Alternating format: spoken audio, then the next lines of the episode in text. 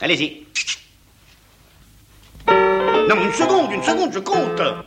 Alors, 3, 4. On ne parle pas la bouche pleine.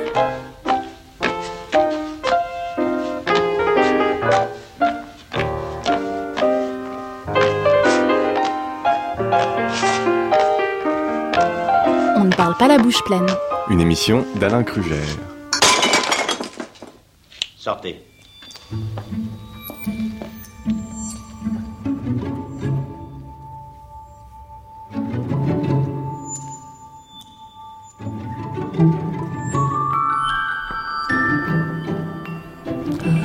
Bonjour. Bonjour Annie Bertin. C'est gentil d'être venu nous voir parce que vous êtes parti euh, ce matin de Vendel, de votre euh, ferme de, de Blot. Euh, vous avez pris le, train à Laval et vous êtes, vous êtes arrivé à Paris. Alors sans vos petits légumes cette fois? Ah oui, je suis venu presque les mains dans les poches, oui. J'avais quelques adresses de restaurants où, j'en profite pour refaire le tour de ceux qui me payent pas en même temps, là. Et puis je suis allé manger chez quelqu'un que vous aimez bien, un restaurant euh, Amarante, hein, chez Christophe. Et on y mange bien. Il y a ce qu'il faut à manger, pas de souci. Et il y, a, il y a les petits légumes euh, d'Annie Bertin. Ah, lui, il fait pas des mini légumes, mais euh, il me prend des légumes parce que je ne fais pas que des mini. Il y a aussi des gros, plus gros légumes. Je lui mets quoi Des potimarrons, ce que j'ai mangé, mais je lui mets aussi des carottes, du poireau, des betteraves chioggia, euh, quoi d'autre Des épinards, il aime bien mes épinards. Et un peu de salade aussi, des petites feuilles de salade. Oui, les salades d'Annie Bertin qu'on trouve maintenant dans, dans certains très grands restaurants euh, de France entière. Mais alors comment ça a débuté? Parce que Annie Bertin, vous êtes euh, fille d'agriculteur, mais qui était plutôt dans, dans l'élevage en Bretagne donc. Euh, et à quel moment vous êtes dit, ben, je vais faire des légumes? C'est en sortant de l'école, l'école d'agriculture j'ai fait toute simple hein, du, du coin, euh, que j'ai commencé avec les animaux, mais avec les animaux j'ai beaucoup de mal. Pourquoi? Euh, Je suis pas physionomiste, enfin je les vois pas bien, euh, enfin je les vois pas malades en fait. Ils sont vivants ou morts, c'est tout. Donc, euh, et donc je suis partie sur les légumes parce que je suis plus à l'aise avec avec les végétaux, puis je voulais rester à la ferme aussi.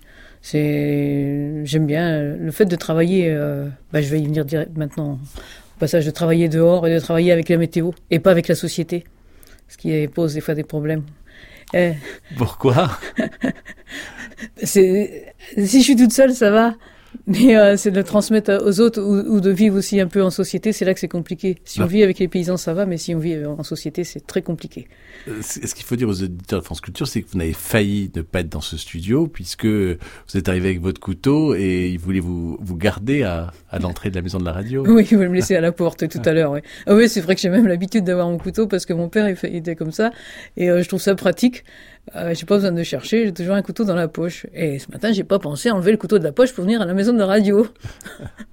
pas du tout pensé à ça. Mais c'est un petit couteau, hein, c'est plus petit que l'opinel, mais ça me fait mon affaire. Alors, cette affaire, qu'est-ce que c'est?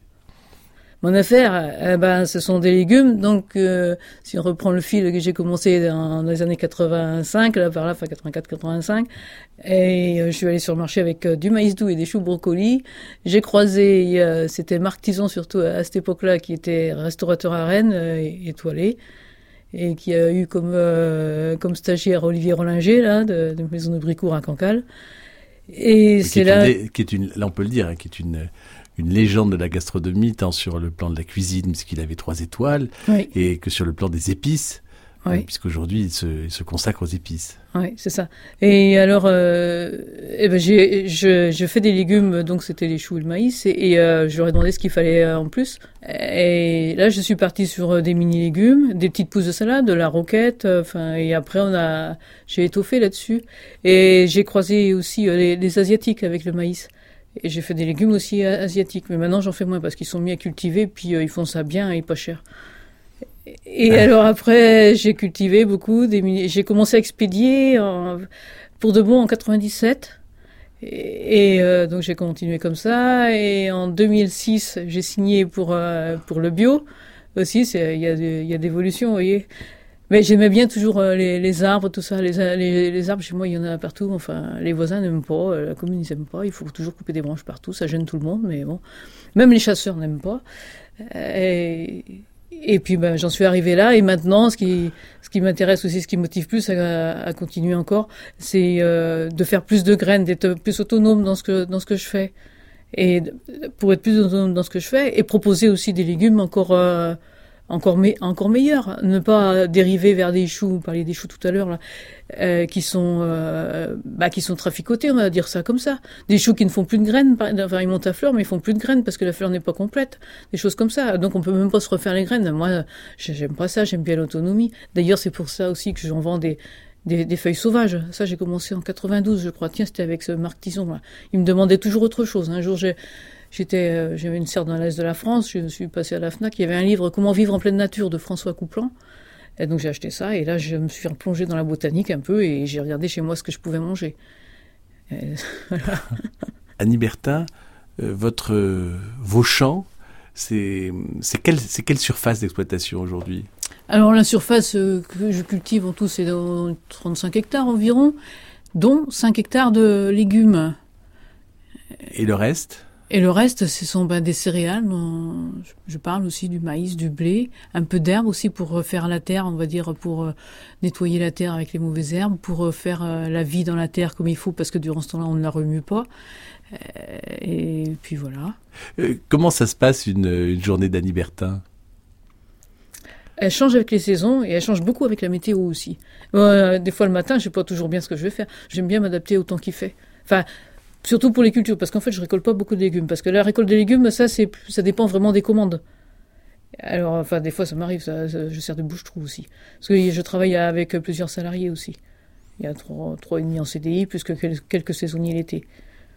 Euh, je fais, euh, je fais, je fais, je, bah, le matin, je regarde l'ordinateur, je j'enregistre les commandes. En principe, ça, je commence par ça. Sauf si je suis pressé, sauf si la météo elle me dit qu'il y a une chose qu'il faut que je fasse, qu'il n'y a pas de vent. Ah oui, c'est quand on brûle. Euh, on brûle, en fait, des fois, on sème. Je vois surtout, par exemple, la coriandre qui est longue à lever.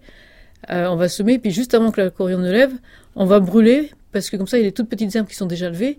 Et ben, ça va, on, va les tuer, ça va en faire quelques-unes de moins à, nous embêter par la suite. Alors ça, c'est, ça dépend du temps qu'il fait. Faut pas qu'il y ait de vent. Faut que, enfin bon, faut y penser quand il faut. Alors là, je me dépêche de faire ça avant que le vent ne se lève. Après, ça peut être, euh, ouais, tour de champ. Euh, faut que j'aille voir comment ça évolue mes choses aussi. Euh, ça, je le fais de temps en temps. Mais après, ben, je fais pas mal de tracteurs en fait, parce que y a les légumes, ils se font, ça se fait avec le tracteur aussi en partie, en partie. hein.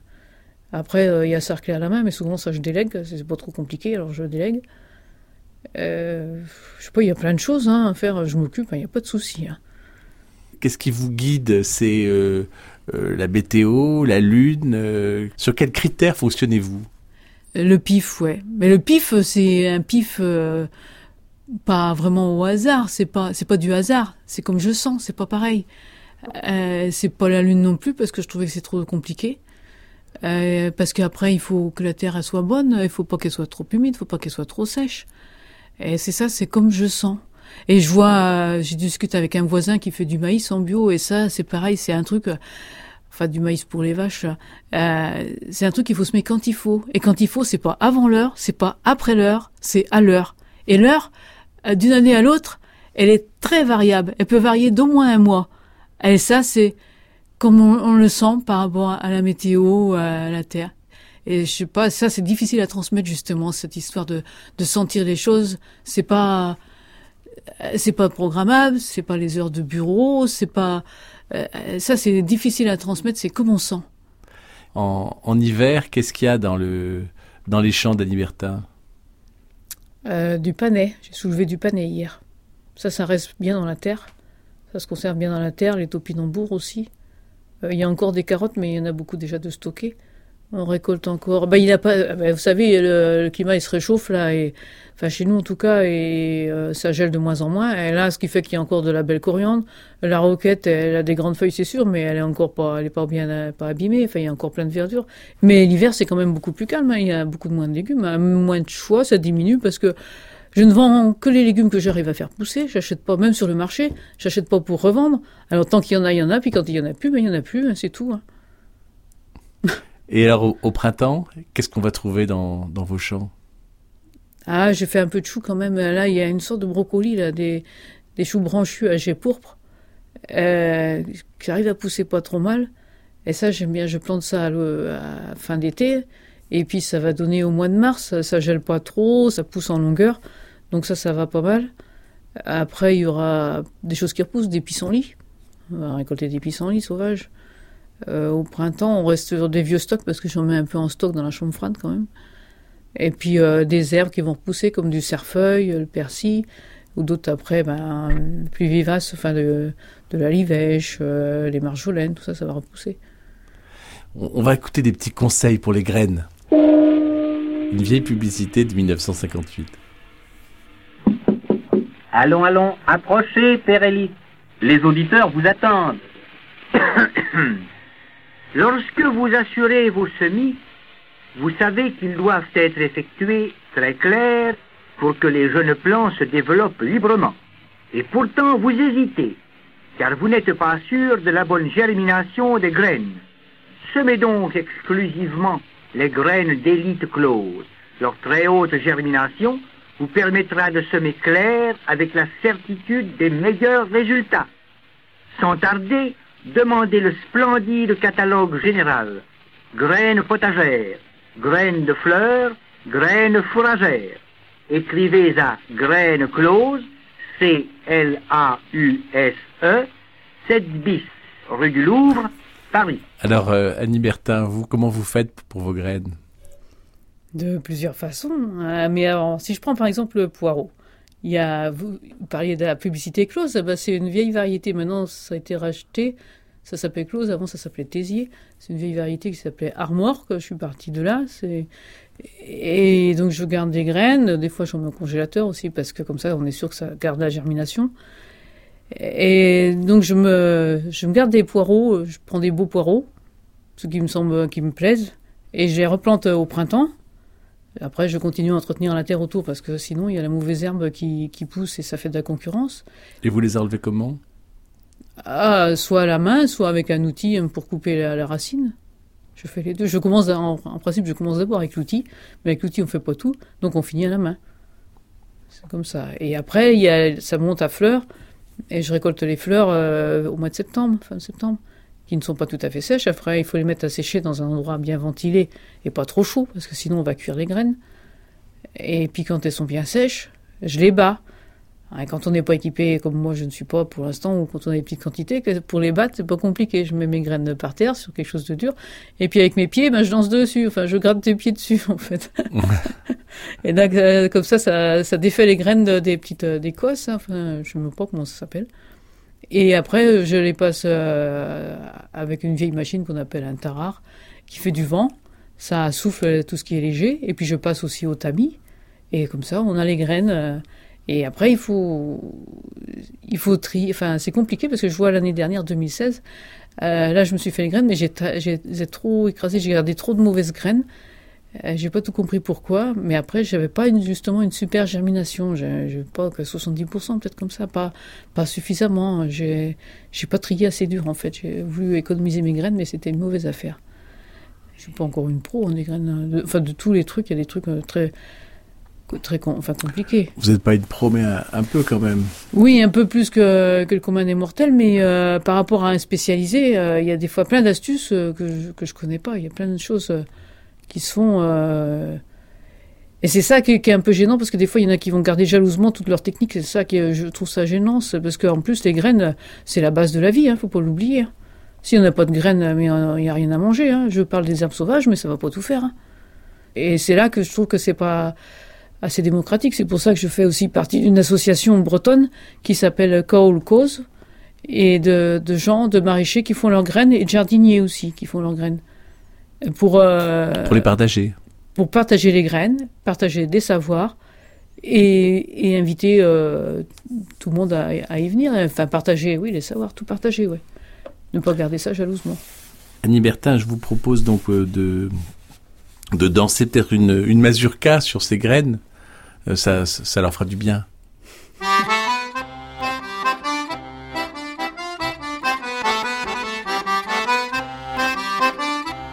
Sur France Culture, on ne parle pas la bouche pleine avec Alain Krugère Et Annie Bertin. et Annie Bertin.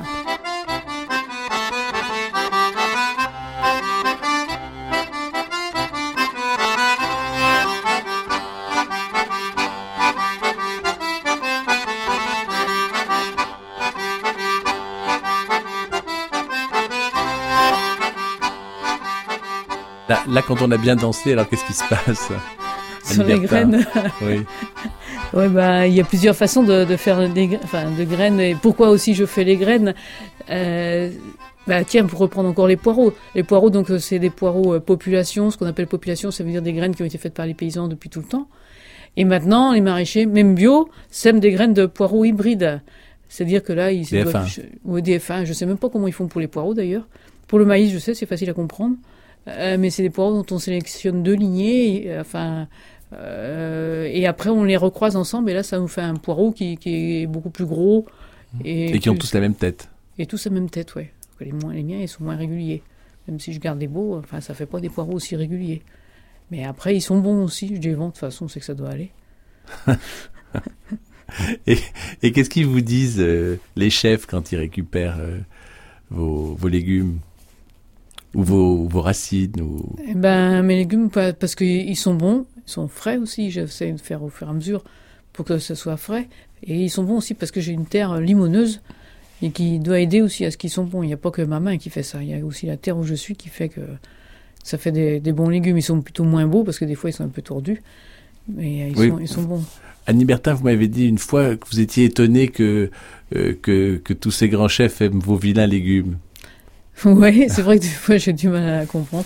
Oh, puis je dois vendre quelque chose de, de vrai, on va dire, parce que comme je suis aussi, je pense qu'il y a, y a ça en même temps. euh, et c'est pour ça aussi que, ben, que, que je fais euh, les graines, que je vais jusqu'au bout. Enfin, il faut, oui, qu'il faut que je fasse plus encore pour aller jusqu'au bout. C'est euh, pour que ce soit vrai. Moi, j'appelle ça vrai, sans tricher, pas tricher avec la nature. C'est pour ça d'ailleurs que je travaille très peu en serre. Je fais un petit peu pour euh, pour les clients qui sont maniaques là. C'est-à-dire?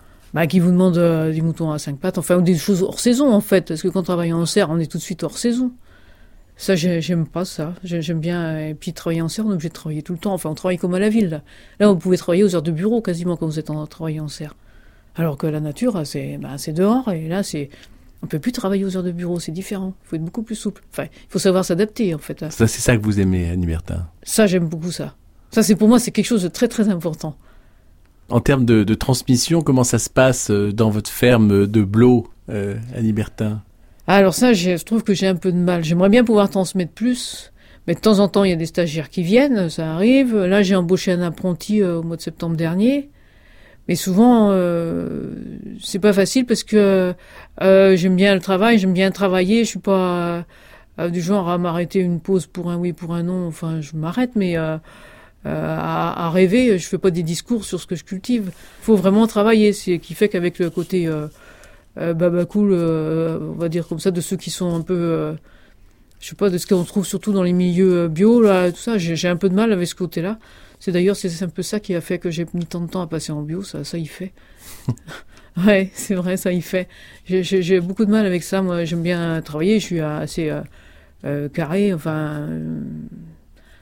les autres, ils, ils imaginent pas qu'il faut travailler pour que ça marche, enfin... Et puis il faut quand il faut quand c'est à l'heure, il faut y être. C'est pas, bah on verra demain. Ça marche pas comme ça. hein. Quand il faut y aller, il faut y aller. Il faut pas se poser de questions. Ah bah non, les autres ils se posent des questions. Bah fonctionnement ça marche pas. Qu'est- Qu'est-ce que vous donneriez comme conseil à quelqu'un qui veut faire ses légumes, qui veut avoir son, son potager? Ah, c'est de- de faire. Ah ouais, c'est ça. Des fois, il y en a qui viennent voir. Eh ben, en fait, euh, ils veulent apprendre, ils veulent venir en stage, mais ils ont même pas un carré de potager à eux pour commencer. Même pour faire des légumes, pour en faire un métier. On peut commencer par un petit carré de potager, euh, une jardinière. Euh, Tout le monde n'arrive pas à tenir euh, des ciboulettes euh, ou du persil dans une jardinière. Il faut commencer par ça. C'est trois fois rien, mais c'est déjà c'est important de sentir le verre. Oui, on peut se faire ses graines même dans une jardinière. C'est n'importe qui peut, enfin oui, n'importe qui. Mais il faut laisser euh, la, la plante vivre, hein, il faut l'arroser assez et pas de trop. Euh, il faut lui donner un petit peu à manger, mais pas de trop. Euh, c'est plein de choses comme ça où il faut sentir les choses, la regarder, sentir s'il faut lui faire quelque chose ou pas. Et les arbres? Et les arbres, ah bah ça, c'est les chênes que je laisse pousser, que j'ai plantés d'abord. Puis après, je me suis rendu compte que c'était plus simple de les laisser pousser, enfin de les laisser pousser là où ça avait envie de pousser. Alors c'est ce que je fais, mais bon, là où ça gêne quand même, euh, sur la route, euh, ou la ligne téléphonique maintenant, pour avoir euh, la, la fibre optique, là ils vont la mettre à la place de la ligne téléphonique, apparemment il faut plus d'arbres. Ça m'embête un peu quand même. Hein. Que je choisisse entre le moderne et les arbres aussi. ben, Choisissez les arbres. Et ouais, enfin, je refuse la fibre optique déjà que j'ai pas de portable. Votre collègue, tout à l'heure, elle m'a dit que pour rentrer, si j'avais eu le portable, je serais rentré avec mon couteau. Parce que je l'aurais prévenu.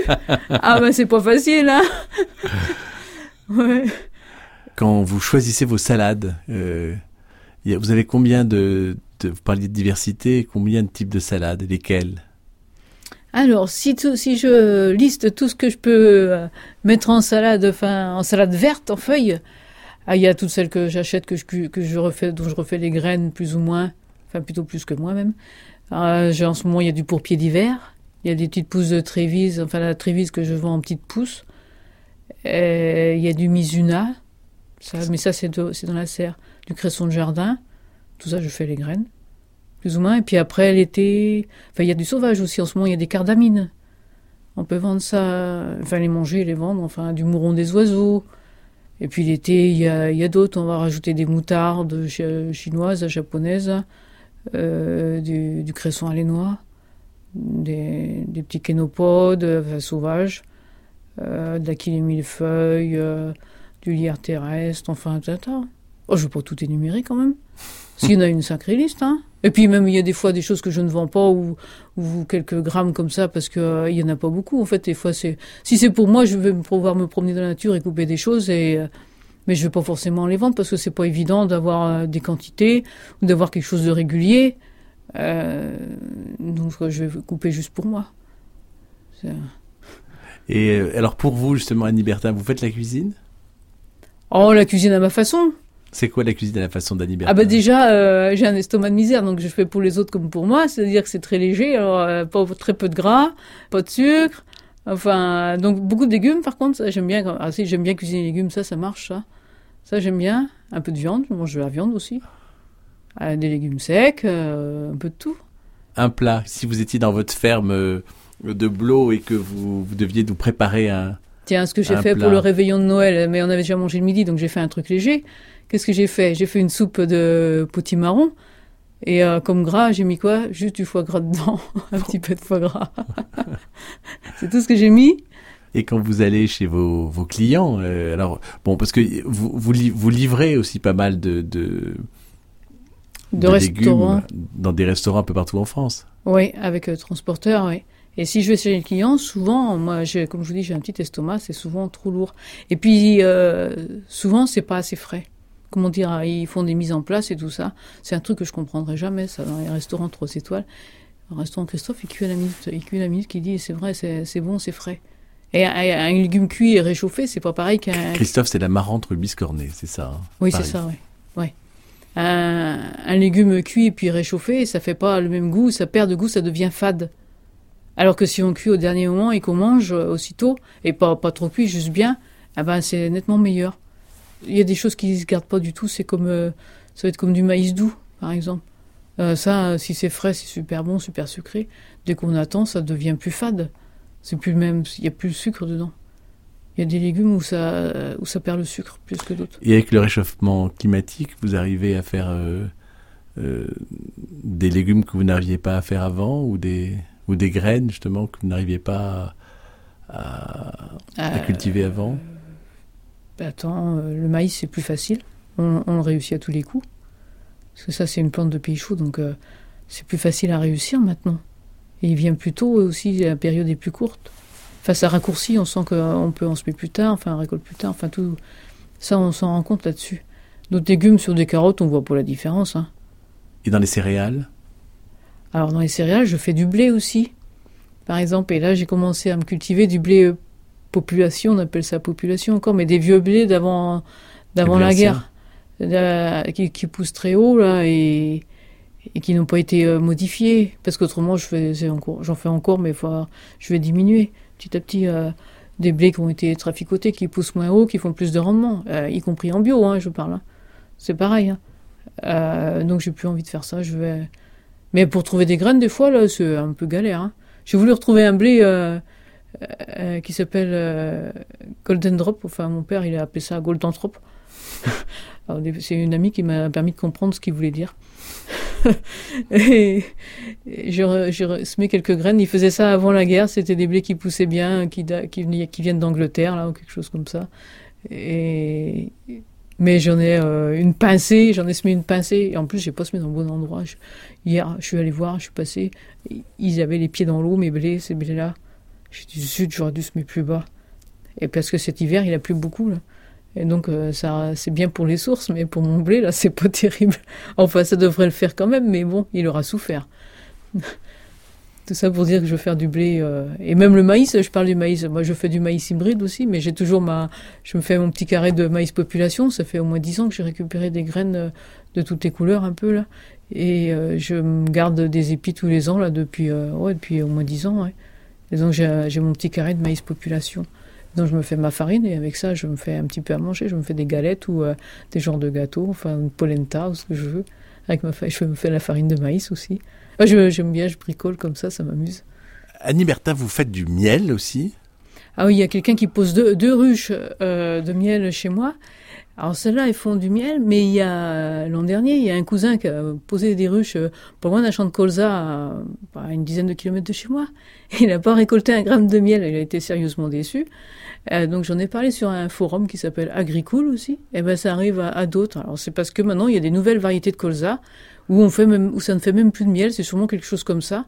Et euh, tellement elles sont traficotées pour faire du rendement et je sais pas quoi, qu'on en arrive à plus voir de miel. Ah, Moi je trouve ça un peu, enfin dérangeant. Moi ça me dérange en tout cas. C'est pas, c'est plus la vie. Si les abeilles ne peuvent plus butiner, enfin ou qu'elles butinent mais qu'elles rapportent rien, enfin je sais pas exactement que ça, comment ça se passe, mais il y a quelque chose qui va pas pour moi. C'est pour ça que je m'intéresse au- aussi aux graines et avoir des graines, euh, les conserver mais pas pas dans une boîte, les conserver euh, en les cultivant. Euh, des graines aussi de colza, je, sûrement je ferai quelque chose là-dessus, pour euh, avoir des, choses où les plantes, euh, enfin les abeilles peuvent butiner et faire du miel avec, parce que le miel c'est quand même bon pour la santé, on ne dira pas le contraire. Alors, si on peut même plus faire de miel, il y a un problème, il y a un problème.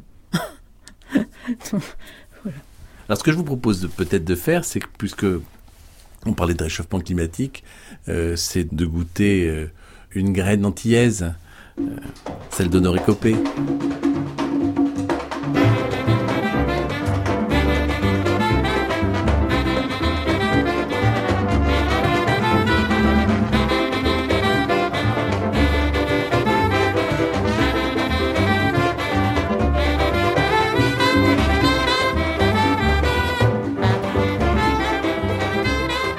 Annie Bertin, on va vous laisser retourner euh, à la ferme euh, de Blot, euh, dans votre île et Vilaine, retrouver vos légumes, vos racines, vos salades, vos céréales. Merci d'être venu jusqu'à nous. Merci. C'est gentil de- d'avoir, enfin, de m'avoir invité. Encore que j'ai mis deux ans à, à- à venir à Paris. C'est c'est une expédition pour moi de venir à Paris. Alors, Merci de, de l'avoir fait. Attention, hein. 3, 4.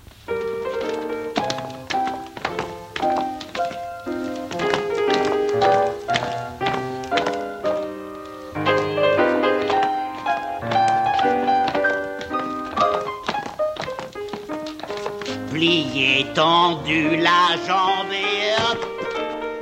C'était On ne parle pas la bouche pleine, une émission d'Anna Krugère avec la collaboration de Daphné Abgral, la prise de son est de Pascal Bénard et la mise en onde d'Anne Pérez. Vous pouvez réécouter cette émission euh, aussi longtemps qu'il vous plaira. Euh, vous pouvez aussi euh, la podcaster et dans quelques instants, le journal sur France Culture.